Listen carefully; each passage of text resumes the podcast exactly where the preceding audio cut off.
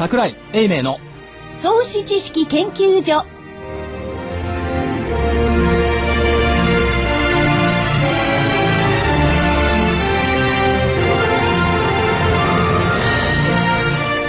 皆さんこんにちは。こんにちは。桜井英明の投資知識研究所の時間ですえ今週もスタジオには桜井英明所長こんにちは。正木昭夫隊長こんにちは。福井主任研究員こんにちは。そして新人研究員の私加藤真理子でお送りしてまいります。さあ今日の日経平均大引けです。192円90銭高の9768円96銭。192円90銭高の9768円96銭でした。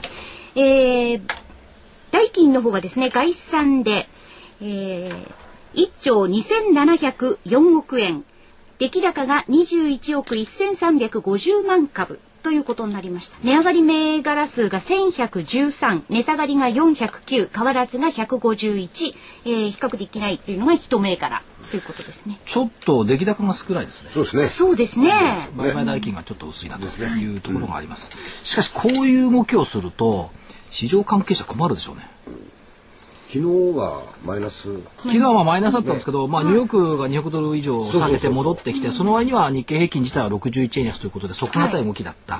で、今日はまあ、ニューヨークが3分の1ぐらい戻してえーきたんですけども、それでもまあ、200円近く日経平均戻してきたってことになると、先週までにわか強気になっていた市場関係者が、はい。今週また元の弱気に戻ったのに、朝ね。朝ね、計算まで弱気に戻っていたのに、さあどうしようと。明日の朝のコメントをこれから新聞記者が聞きに来ますけど、辛いですよ、これ。まあ、アメリカのでは雇用統計とかね、いろいろはいもあるし、しかも、S q でね、メジャーだしね。しかも今日これ、引け際に戻してきてるでしょ？そうでピン引けでしょ、はい、ね。で、しかもファーストリテイリングだとか、寄与度の高い銘柄が上げてきてるから、これはね、困るでしょうね。で、一つ考えられるのは、えー今ご指摘のあった雇用統計が、まあ、事前予想は22万人ぐらいの増加っていうふうに言われてますけども、ひょっとしてね、24、5万人ぐらいになっているのかどうか、というのを読み始めたのかね。わかりませんよ。また21万とかね。20万割るとかね。まず一番あの使いやすいのは為替でしょう。為替ですね。であるいは、えっ、と、今日発表になった、えっ、と、1月の経常収支、はい決算収支、4373億円の赤字。はい。これ予想よりも1000億ぐらい、多いんですよね。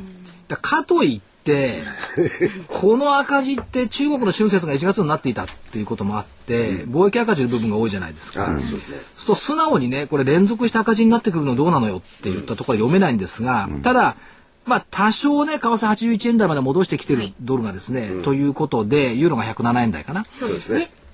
経つね、赤字じゃんって言って、夜の間の為替が円安に触れることを読んだのか、可能性としては薄いと思うんですよね。これはね。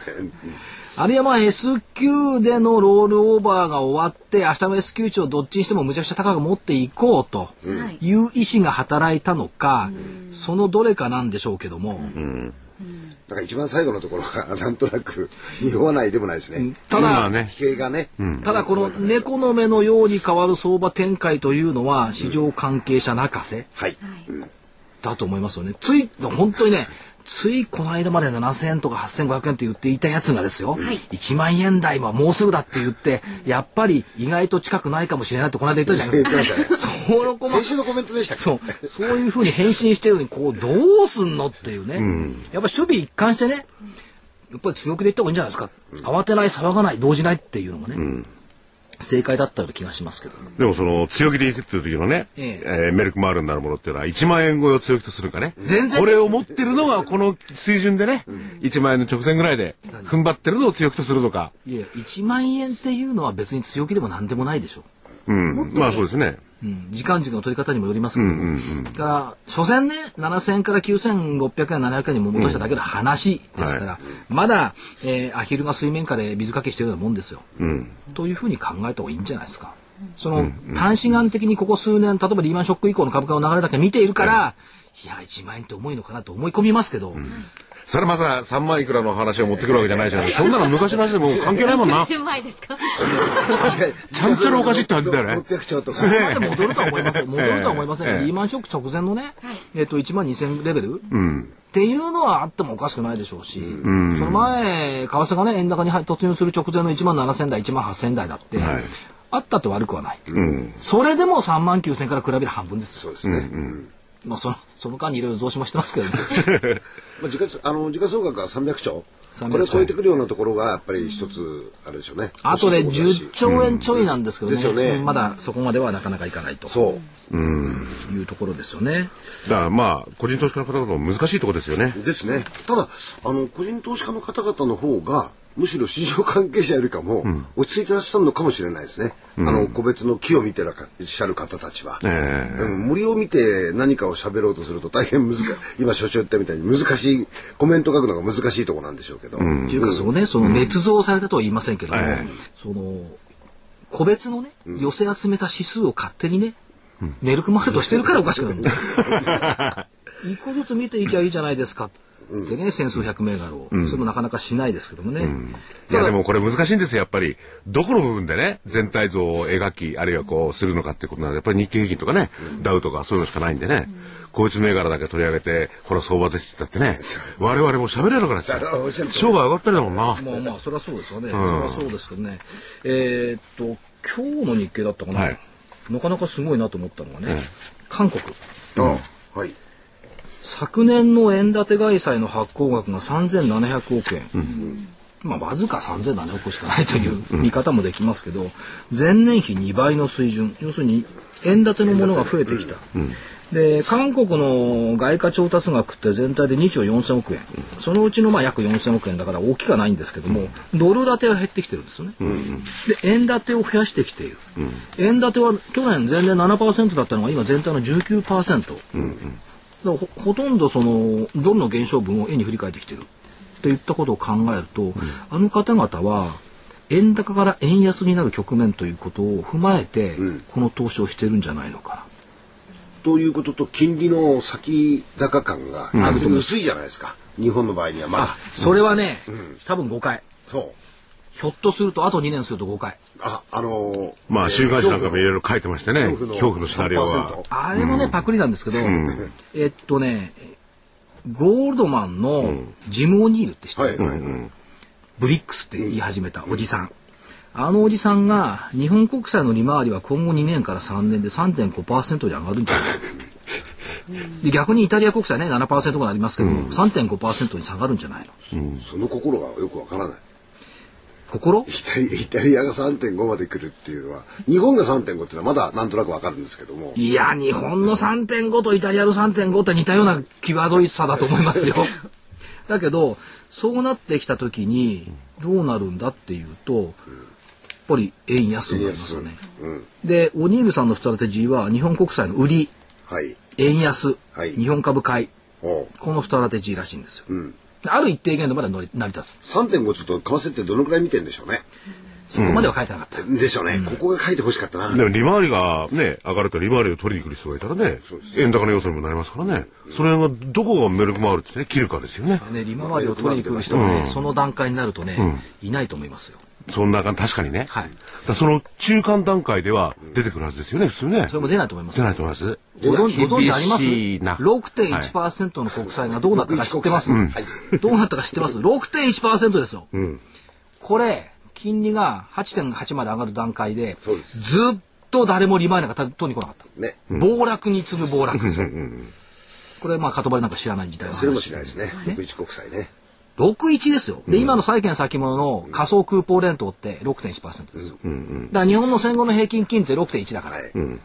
でそこまでもいってない。その半分よ、3.5。でもそれでも債券大暴落しますよね。だから、それで、心地よい円安なのか、それが、いや、だから、心地よい、円安なのか心。地よい円安って2007年6月の124円ぐらいまでしか心地よい円安円安じゃないと思うんですよね。なるほどね。うん。で、当時よりも今原油にしても資源価格すべて上がってるじゃないですか。そうすると124円とか150円とかいう為替になった日には、大変ですよ。135円とかね、何が？為替。3.5%の、面白くもなんともない。まああるかどうかわかりませんけども、まあそういったシナリオに立ってみると韓国のその円建てを増やしたっていうのは賢いなと。金利も確かに安い、だけど為替面で円で借りてればちょっと返す分が減るでしょ、うん、そうですね。ということを考えるとそこで今日考えた。はい。はい。韓国の人たちの方がこれ金融教育とか投資教育とかうまいこと受けてるな。おう。それを喜んでね、貸す日本のメガバンクっていうのは、この人たちこそ投資教育だとかいうものが必要なんじゃないの。基礎ができてる。まあ、佐々木さん一生懸命小学生に投資教育とか言ってやってますけど、やってますやってますそんなことより、金融機関のトップの方がね、おま、お前らあなた方ね、金銭教育とかやった方がいいんじゃない？という気がしないでもないです。だってわざわざ、いや、私たちは一生懸命貸してますよって PR する必要ないじゃない？向こうの理になってるんだから。今、留学生なんか見てますとね、中国あたりでも日本じゃなくてアメリカ。で、韓国あたりはだいぶ前からもうね、アメリカ先行があってね。だだから金融サービスとかそういう分野については、ひょっとしたら日本よりだいぶ進んでるかもしれませんよね。まあ、そういう中ではその投資という点で尺度を当てますと、まあいろんな投資ファンドとしてですね、投資先をいろいろこういいところを見つけておられる会社さんの社長さんに今日は来ていただきましたのでご紹介していただきましょう。はい。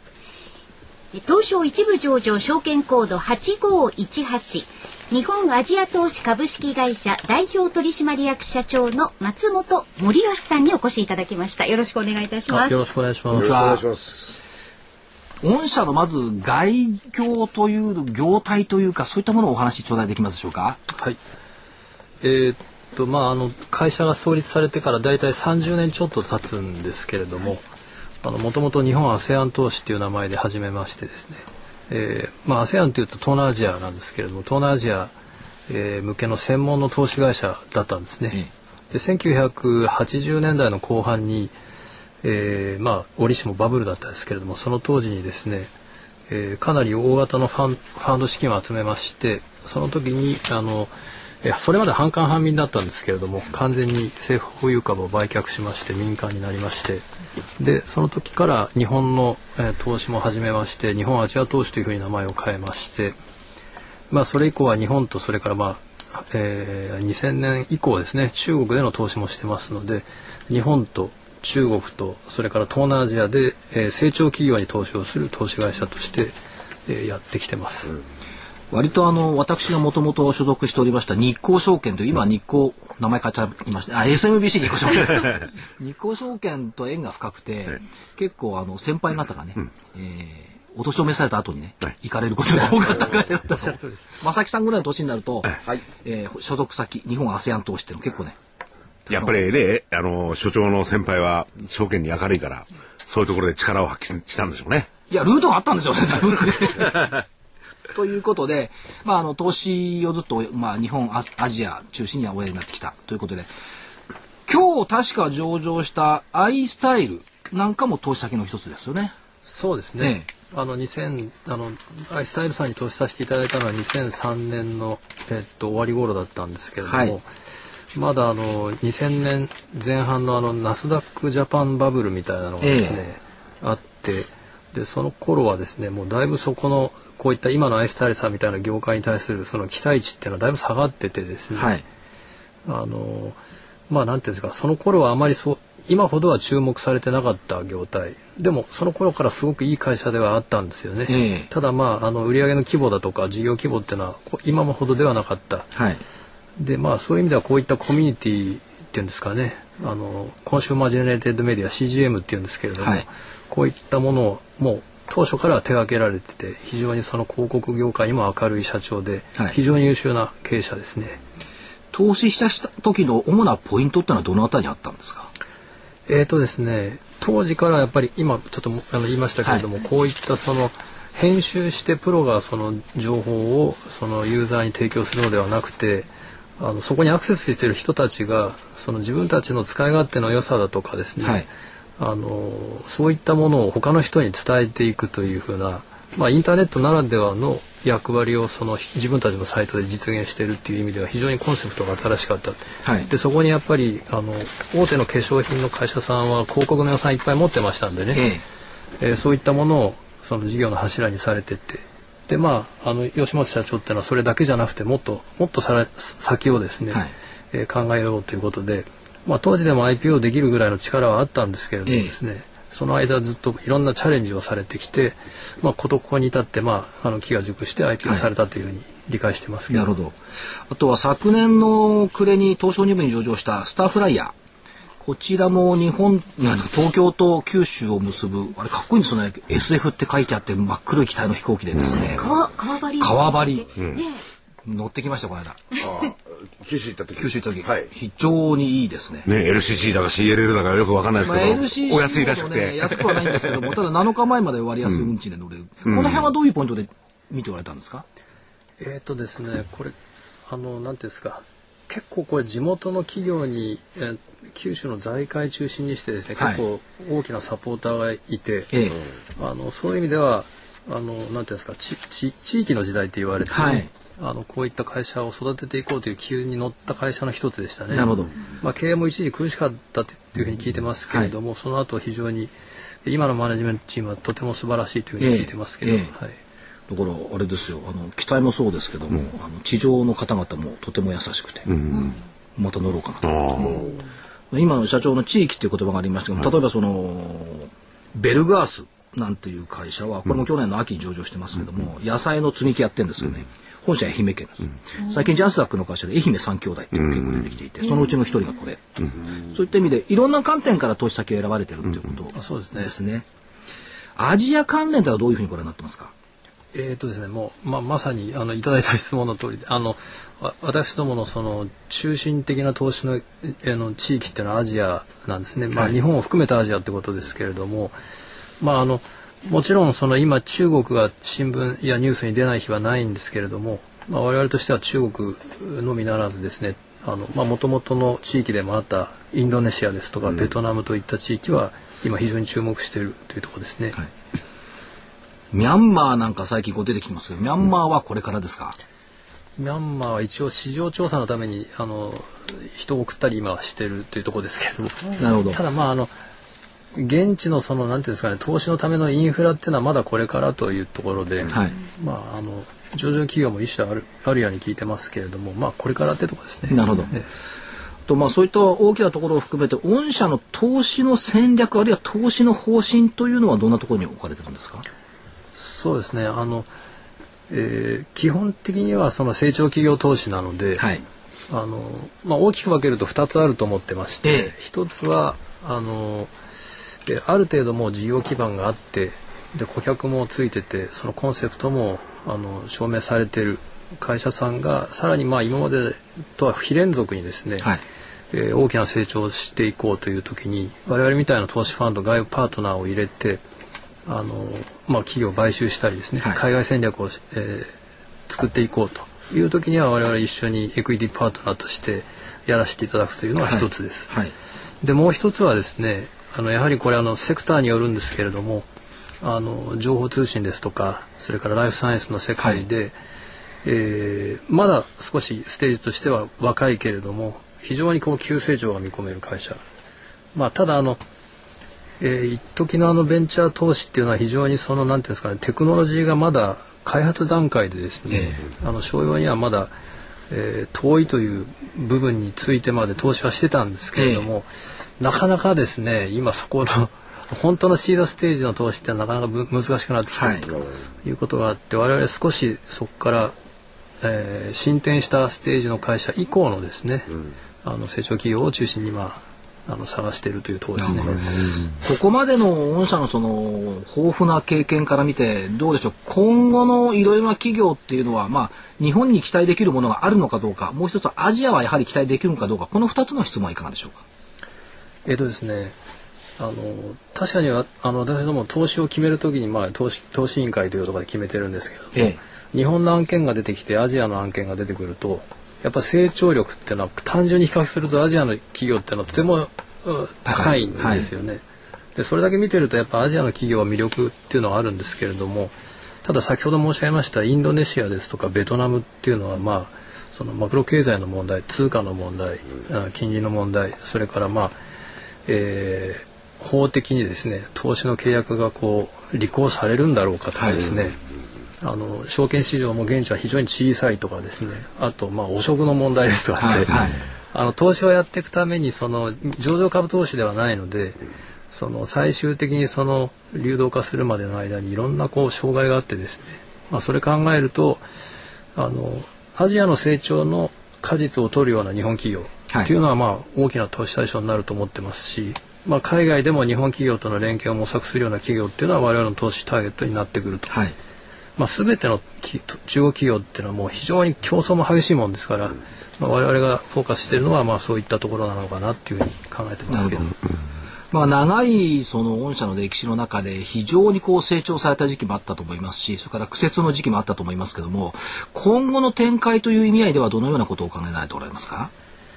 そうですね。あの今なかなかあの投資ファンドっていうのはですねあの、まあ、ファンドというか、まあ、我々投資会社なんで、はい、あれなんですけれども実はなかなかこういった世界で、まあ、弱肉強食みたいな世界でですね、えー、長いレンジでこういう投資会社を経営するってのは非常に難しいんですね。はい、っていうのはあのいい時はいいんですけれどもあのダメな時に、えー、その次のですね投資金を調達できずに、えー、っていうケースがすごく多いもんですから、もう長くやってるというだけで実はかなりの信用はいただいているとい。うことでして、はい、まあ、そういう意味ではあの最近中国なんかでも一緒にやってくださいという依頼はとても多くてですね、はい、まあ、そういう意味では我々が今まで日本でやってきたノウハウですとかですねそういうものをあのサービスとして提供するようなこともまあ今後出てくるのかなっていうふうに思ってますね。なるほど。そのやっぱり蓄積されたノウハウっていうのは御社独自の特殊なものが結構多いっていうことですね。えーとですね、これはやっぱり別にそれ自体が特殊ってことではないんですけれども、はい、日本っていう意味では日本でアジアをやってる投資会社ってのはおそらくうち以外はそんなにないんですよね。うんはい。まあ、ですからそこで蓄積されたノウハウっていうのはおそらく他ではあんまりない分野だと思いますね。はい、そういう意味では一歩前進しているところがあるというところですよね。でもいろんな会社さんがこれ最近エグジット出てくるようになってこれ逆に良くなってきたということですか？まあ、いいいいごいいご質問ですけどね。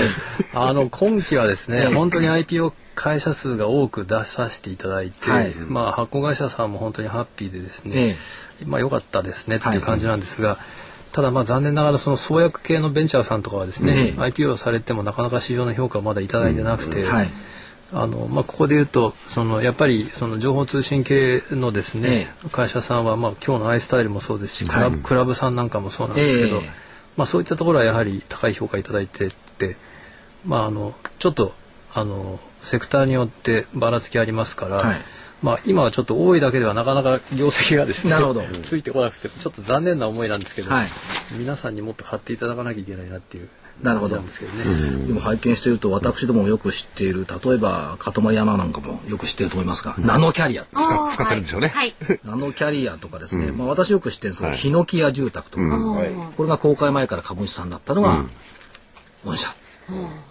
ていうこともありますから。だから。相当アーリーステージからの投資をされてるということですよね。そうですね。はい。だからアーリーステージから投資するその心理眼っていうのは上場してディスクロされた企業よりももっと難しい。だから当然ながらね、ね、見えない部分がありますからね。先ほどねそのノウハウって言ってちょっとあの、そんなもんないやってご謙遜されたんでしょうけど、ええ、まあすごいノウハウですよね。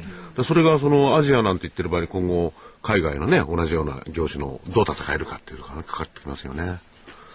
うん最後に社長あの投資家さんに一言頂戴できるとありがたいんですけど。あえーとですねあの未上場株投資っていうのはなかなかあの結果が出るまで時間かかるんですよね。はい、で足元の業績っていうのはですねあの我々が3年5年7年前に投資したものが今成果になって現れる、はい、だから今足元で投資してる成果っていうのはですね、うん、やっぱ3年早くても3年2年3年4年後に花が咲きますんで、うん実は我々見ていただきたいのは我々が今投しているまだこれからイグリットする予定の会社の業績なんですね。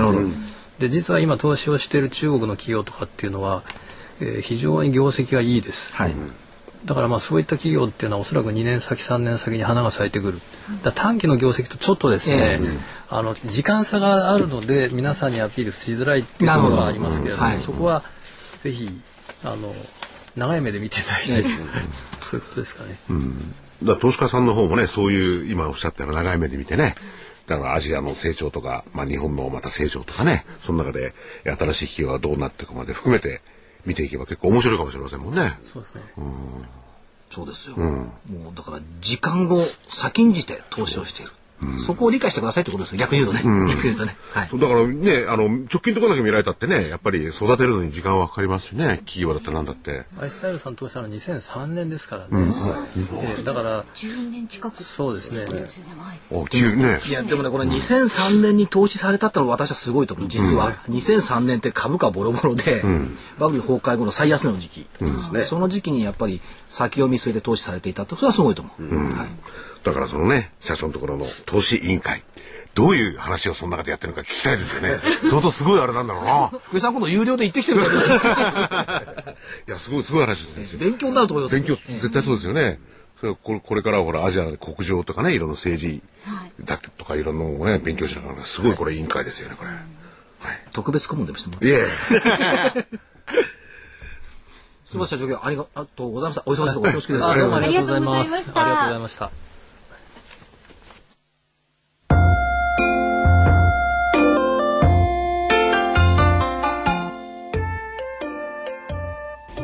花粉の季節を迎えました。花粉症の方にとっては憂鬱な季節ですよね。この憂鬱な季節を乗り切るための花粉対策商品、ポレノンをご紹介しましょう。ポレノンは30年間も花粉症で苦しんできた愛知県の常滑いきいきクリニックの小出正文先生がご自分のために開発した花粉対策商品です。ポレノンはマスクや顔に吹きつけるだけ。天然由来のペクチンと DNA が花粉が体内に取り込まれる前に吸着し包み込んでしまいます。花粉症の薬に含まれる眠くなる成分が入っていませんので、運転する方も安心してお使いいただけます。学生さんや妊娠中の方にもおすすめです。1本 30ml 入り参考価格3000円のところラジオ日経では特別にメーカーのご協力をいただきポレノン3本セットにウイルス風花粉対策に適した立体構造の高機能マスク12枚入り1365円相当を付けしてなんと8940円8940円でお届けします送料700円をいただきます。とってもお得な立体構造高機能マスク12枚セットをプレゼントいたします。ご注文は電話03-3583-8300ラジオ日経事業部までどうぞ。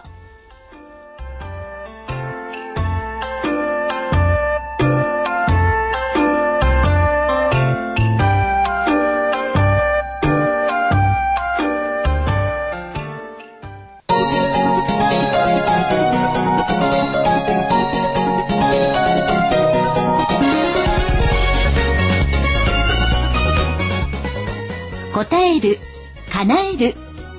お客様の期待に応え、お客様の夢を叶える証券会社。風賀証券がお届けする、ハロー風賀証券のコーナーです。今日は和歌山県新宮市にあります、風賀証券新宮支店の支店長、船田忠夫さんにお話を伺います。船田さん、はい、こんにちは。こんにちは。よろしくお願いいたします。あよろしくお願いいたします。まずは、はいあの皆さんの新宮支店初めての船田支店長登場ということで、はい。新宮支店のご紹介からお願いしたいんですが、あ、はい。えっ、と、新宮支店はですね、あのー和歌山県新宮市と言いまして、はい和歌山県の一番南東、まあ、地図で言えば一番あの右端になるんですけれども、ええまあ、そこに熊野川が流れておりまして、それを渡るともうすぐ三重県との県境のところにございます。で、人口は3万2千人くらいの小さな町なんですけれども、もう温かい方がたくさんおりますし、はいあの、なんといっても世界遺産の熊野古道に囲まれたですね、本当にいいところです。いやーはい私もあの一度行きたいと思いながらあまだあの実現していないんですが、はいあこれあの、あの、あ福井と申します。はいどうもお世話になりますあれ、あの、桜井所長がですね、はいお伺いしたことあったんですよ新ね。宮は去年行きましたね。あ、そうですね、きょ去年来ていただきましてご無沙汰しております。名古屋から3時間、大はい阪からも3時間、はいどっから行っても3時間って、ものすごいところですよね。そうですね、東京に多分一番遠い町じゃないかと思いますんで。だからでも世界遺産なのかもしれないですよ。ね、熊野古道ね。はい。そこにはしっかり根ざしてるんですね。まだあの1年とちょっとなんですけれども、はいえはい。大変いいお店だと思っておりますので、はい。なんとなくあのお話聞いてるだけでも温かいアットホームな雰囲気っていうのが伝わってきますよね。確かね、駅前のサンマのお寿司が美味しかったかな？あ、そうですね。あのお寿司屋さんは大変。ね、有名なんで。サンマのお寿司。えー、食べたことないです。えうん。ちょっとしたグルメ情報も、ははいい、はいありましたけども。はいさあ、あの支店長、3はい。月15日にはセミナーもあはい、るんですよそうですね。ちょうど1週間後になりますが、はいえっ、と、3月15日木曜日の、一応14時半会場でですね、えー15時から開演ということで、えーリートを、あのー組みました、あのー毎月分配型の投資信託のセミナーになります。はい。はい。約1時間半程度なんですけれども、あの、参加費は無料で、まだ席に余裕もございますので、ぜひ、あの、ご参加お待ちしております。はい。会場はどちらになるんですか？会場はですね、支店のある、あの、亀屋ビルというビルなんですけれども、こちらの2階の会議室になります。はい。えお問い合わせ先は新宮支店ということでよろしいんですよね？はい結構ですはいえー電話番号をご紹介しましょう。はい0735-22の8151。0735-22の8151番です。お問い合わせください。さあ、そして今、あの、キャンペーンもあ、はい。行ってらっしゃるんですよね。はい、そうですね。あの、お友達紹介キャンペーンと申しまして、えーあの、ご紹介をいただいた個人のお客様ですね。まあ、これ、ご家族の方でも結構なんですけれども、えーその方が、あの、新規の口座を開設していただきまして、まあ、MRF に50万円以上お買い付けいただいて、まあ、それが、あの、株式にななっても、あの、他の商品になっても構わないんですけれども、それを1ヶ月以上据え置いていただければですね、あの、ご紹介をいただいた方とですね、その、新規で講座を起こしていただいたそのお友達と、双方にですね、あの、3000円の商品券をプレゼントさせていただいておりますので、はい。はい。あの、それでは、支店長、あの、最後に、はい番組をお聞きの皆さんにメッセージを一言お願いいたします。はい。まあ、あのーお店の方はですね、ぜひお客様にあの、商品を正確に、丁寧に、分かりやすくお伝えすることができるお店にしたいと思っておりますので、まあ、当たり前のことなんですけれども、それをきっちりできる視点にできたらいいなと思っております。はい。はい。今日はありがとうございはい、ました。こちらこそありがとうございました。失礼いたしはい、ます。失礼いたします。え風賀証券では随時セミナーを、え開催しています。詳しくは風賀証券のホームページ、えー風賀証券というふうに入れていただいて検索していただくとすぐ、えアクセスできますので、ぜひこちらをご覧ください。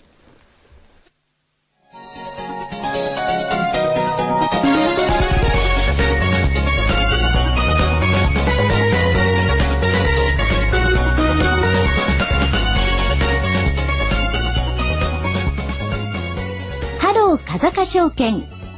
このコーナーは風賀証券の協力でお送りしました。それでは続いてスケジュールからお願いいたします。はい、えー、っと、明日9日金曜日メジャー S q ですね。どうなんですかどうなんでしょうねまあもう決着がついてるんですけどね。あれじゃないですか、今日の190、えー、192円、はいなんか、ピン引け、これから見ても、ちょっと高いところで行くんじゃないですか？だ高いところで行くのはいいんですよ。いや、行くのはいいんです。幻になってほしくない。これだけ。私もそれを言おうと思ったんですよ。えー、2月のマネーストック、それからアメリカ雇用統計、貿易収支、中国の各種経済指標が出てきます。えー週末東日本大震災からちょうど1年になりますですね。北米が夏時間。12日月曜日、1月の機械受注。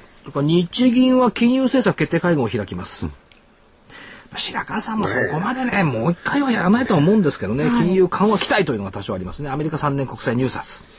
13日火曜日、アメリカ FOMC。仲良くですよ。おひな様みたいですね。お代理ビラにおひな様、FOMC と日銀金融政策決定。バーナンキがお代理様かな。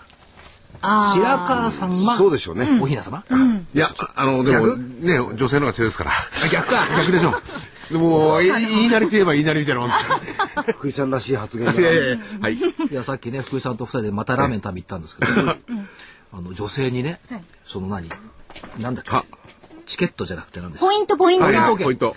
ある女性にね、女子アナさんにポイント券を渡されて、押させられてきました。あいってらっしゃい。はい。本人食べにも行かないでポイントだけ渡す女性って、違いますって。誰も塊って言ってないんだって、わかるじゃないですか。かるよね。はい、まあね、はい日銀とあれが一緒になってやって、まあ日銀は顔を伺いながらって言いますか、はいということでしょうはいね。。で、えー、13日の火曜日非公式ユーロ圏財務省会合とドイツ ZEW 景況監視数、はい EU 経済財務省理事会、14日水曜日、水星逆転だったかな。まあいいや、1、3月期の法人企業景気予測調査、アメリカ30年国債入札、10、12月期のアメリカの経常収支、15日木曜日2月首都圏マンション販売、アメリカ生産者物価、ニューヨーク連銀製造業景気指数、まあ、この辺になるともう、もう、もうどっちつかずのいい、いいいい加減な指数になってるんですけど、フィラデルフィア連銀指数、はい。インド準備銀行の会合、16日金曜日、ユニクロ銀座店開店。ソフトバンクもね、今銀座できてますしそうですね。えーアメリカ消費者物価、鉱工業生産、ミシガン大学消費者信頼感指数というふうな予定があります。海外の方が多いですね、国内というよりはね、また予定は。はい。で、えっ、と、先週見通したのが、これがね、また微妙なんですよ。下限9578円。はい。はい。3月14日終値って見通ししたでしょ、昨日の安値がね、そう。9576円なんですよ。ね。でまあ、下ちょっと2円ほどぶれてるんですが、ほぼ、ほぼだからここまでって言ったのは、こういうことを言いたくないですけど、まあ当たったじゃない。下値が。金がね。上で当たってほしいです上だったって、基本的にはね。はい。いや、この時下値でやってるのは難しいですよ。難しいですね。このご時世難しいですよ、なかなかはい 2, 円幅に入れるっていうのは。上限1万頃207円。えー昨年7月8日東日本大震災以降の高値ということですから、まあ2円だけ下いっちゃったということですね。来週の見通しも一緒。師匠。下限95783月14日終値、はい上限10207、7月8日東日本大震災以上以降の高値。で、先週まではい8週連続陽線だったんですよ。うん。週足で。週足はい。で、昨日の終値で9576だから、あら、9週目はちょっとやばいかなと思ったんですよ。はい。っていうのは、9週連続陽線になる基準値って月曜の終値ですから、9698なんですよ。はい。9698で。今日190何も上がったから、これ上向い、上回ってきてるから、ひょっとしたら9週連続、9週連続ってどのくらいなん？確かね、9週連続で1988年にあったと思います。?8 年。で、その先がね、1987年、17週。あ、すごい。でも、すごい続いた時があるんですいやね。、これはね、だって、まさしくよく覚えてると思う。1987年って、バブルの直前、ね NTT の第一次の公開と、だから東京電力がね、1500円から9000円まで一気にバーンと上がった。今いくら ?200 いくら？そういう時期。ちょうどそのぐらいなんですね。だから今回まあこれで、えー、と9週連続になってくると次17週に行くんであれば、はいまあ、バブルが来るとは言いませんけど、はいバブル時のようにこの17週ぐらいが続いてほしいなというね、はいあらま欲しくみたいなね願望。所長、今度は上に近づくわけですか？目標の。また下で2円でもって済んだから、今度は上に。体調志がちっちゃくない？少し。いやいやいやいや、違う。今週の見通しのですよあ今週の見通しの？今週の見通しのこの、えー、来週が1万200円のところにこう、近づくのかなと。ああ私は近づく下もも両方こう、タッチするかもしれない。今日ね、また言っちゃっていいかな？面白かった。1時半のね、番組でね、株仲間でインタビューやってたんですよ。で最後の質問、イエスノーで答えてほしかったのね。はい。この5週間ぐらいで日経平均は1万円をつきますかつきませんか？はい。でいろいろこーっと3分ぐらい喋っていただいた後で、結論はね、1万円はつくかもしれない、可能性はあるかもしれないけども、つかない可能性もある。どっちか分かんなかった。イエスかノーじゃなかったんです新聞ね。の記事みたいじゃないですか。3分も理由を言っていただいたんですけど、どっちか分かんない。でもそれを否定されなかったらきっとそういう意味なんですよ。つくかもしれないけどつかないかもしれない。ということで、いや、私は近づいてくるんです。今考えてたんですけどね、何かなと思って。いや、ラジオ日経だから株仲間1時間、1時半からやってるインタビュー。今日の。はそれでどっちかはっきりしてくれとかなんかって叫べないですね。なかなか難しいですよね。私インタビュアーだから喋れない。ということで、はいえー、9週連続でしょ、はいで、日経平均、200日平均がね、ようやく先々週上向いてきたんですよ。で、昨日ね、30銭下向いたのよ。い。あで、今日戻してからまたまあ、上向きっていうか横ばいなんですけどね。まだまだこれでもこれ横ばいには来てはいますよ。あ。はい。で、所詮通過点というのが1万円って言ってるんですけど、誰もそういう引用はしてくれませんね。うん。桜は言ってるのに、やっぱり、誰も言わせてくれないね。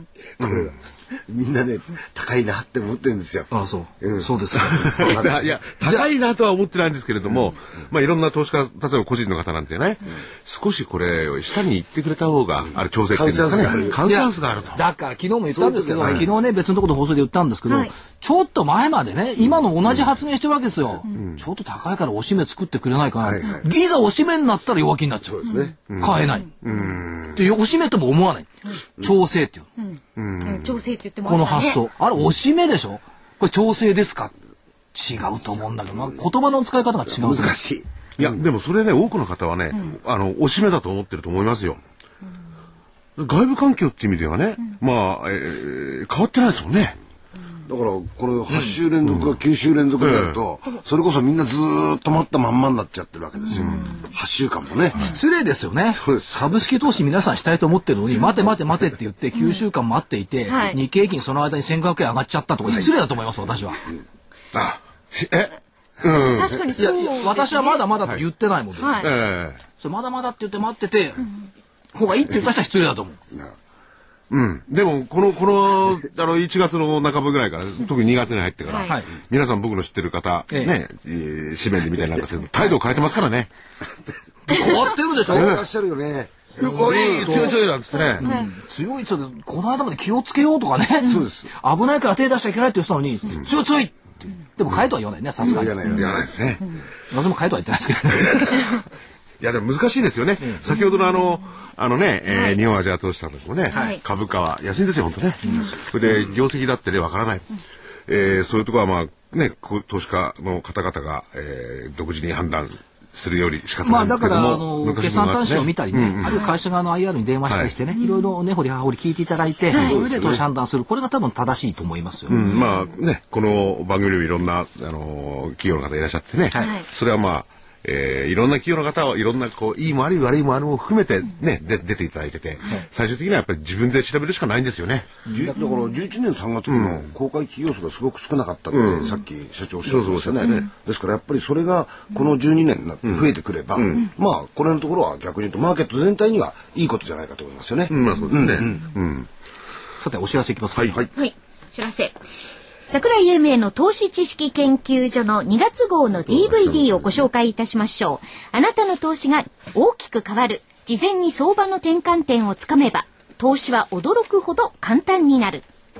相場転換点事前ゲットの法則と相場参入の鉄則。チャートファンダメンタルズだけではわからない。桜井英明が突き止めた。これなら簡単相場先読み。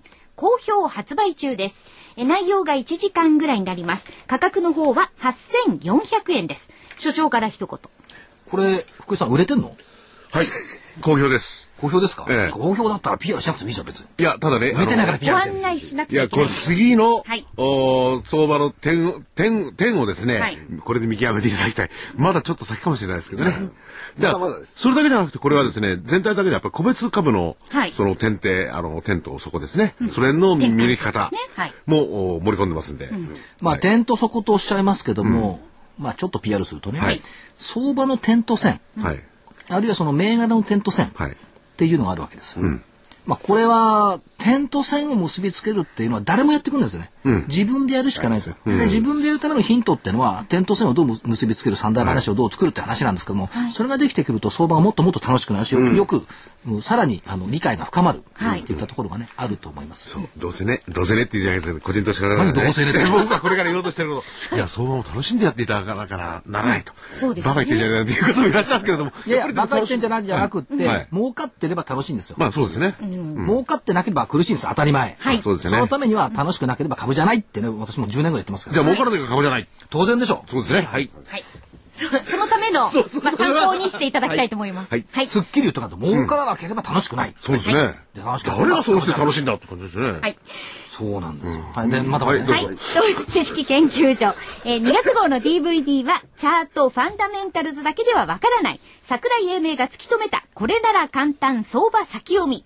相場転換点事前ゲットの法則と相場参入の鉄則です。えー価格は8400円。お求めは電話。03-3583-8300 03-3583-8300ラジオ日経事業部までお願いいたします。玄ちゃんのいいの？え、いいです。玄ちゃんの？あのね、所長の方からも、明日の大事なはい。お知らせ。いやもう今日はね、はいえっ、とまだ外明るいですけども、はい前夜祭はい。東証 IR フェスタ、前夜祭前夜祭。なんですよ。おお。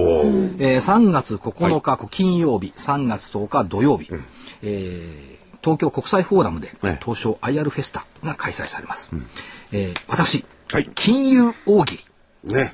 の司会を司会なんですね。はい、座布団を、はい、上げるとかあ上げないとか。あれです。ね。はい。で金曜大喜利は、えー明日は12時からとの30分、15時からの30分、はい。えー、10日に金曜日はあど金10日土曜日は11時45分からの30分。15時45分からの30分、で桂千章師匠真打ちのね、とあとお二人においでいただくんですが、さっき師匠と話をしてて、明日よろしくお願いしお願いしますなんていう話をしてたんですけど、実は私着物が着れないんですよね自分では。日本和装さんから怒れ、そう、日本放送さんからね、全部お借りあの届きました。はいで、師匠にね、着れないんですけど、ご面倒を見ていただけますでしょうかって言ったら、なんて言われたと思います、え？そんなもん桜井ちゃん、学生の頃から慣れてるでしょうと。ちょっと待ってくださいね。学生の師匠、私は落ち、落ち研じゃないんですよ。落ちこぼれだったんです。私は落ち研じゃないんですけど、プロに私は落ち研と間違われた。喜ん。でいいんじゃないですか？ねえ。ねおー。もう話術が、ねえ、巧みだということですよ。うん喜ぶべきだろうな。そうですか。羨ましいな。で、一応ですから、日本和装さんにお借りしたはい。和服姿姿ではい。登場いたします。ところで、ど場所はどこでしたっけ？えーっと、東京丸の内、東京国際フォーラム有楽町。はい。ただですよね。無料です。無料です。それから一応、えっ、と、実況生放送もやるんで、えっ、と、13時半からと、明日のね、それから明後日の11時から、イベントスタジオで実況生放送をやっております。で、ここは、まだあるんです、前夜祭っていう意味が。正木隊長とかとまりもね、はい出るんです。らしいですね。どうぞ、正木隊長。あのーえー相談コーナーとおー出店ブースう巡回ツアー、えー別のタイトルで、えー IR フェスタは宝の山というところで宝探しをおしたいというふうに思って何のます。宝探すえーあのだってあ投資の投資の宝ですよ。そうで、ま、正木さんのチームと巡回すると、なんかと、特別のプレゼントかなんかつけてくれる？いやーわかりませんまだこれは。あ、そう。はいかとまりと握手できるぐらいはいい。加藤さんは 加藤さんにあの特別にお願いしましたから。ええ無料で握手してくれるの？無料で、ねそんな私が、いや、喜んでさせていただきます。はい。で、えっと、まあ、あの、こういう IR フェスタみたいなところは、まあ、行っていただいて、はい。各企業の IR 担当者さんと顔見知りになる。で、その企業を深くよく知るっていうことを、まあ、投資家さんもおやりになってますし、あるいはその、証券会社の人なんかも来てます。し、はい。マスコミも来てますし、あるいは代理店だとか、IR 企業だとか、いろんなところが来てます。で、どういうその企業が顔を持っているのか、社員の顔っていうのは単なる一個人ではありますけども、やっぱり会社の代表なわけですよ。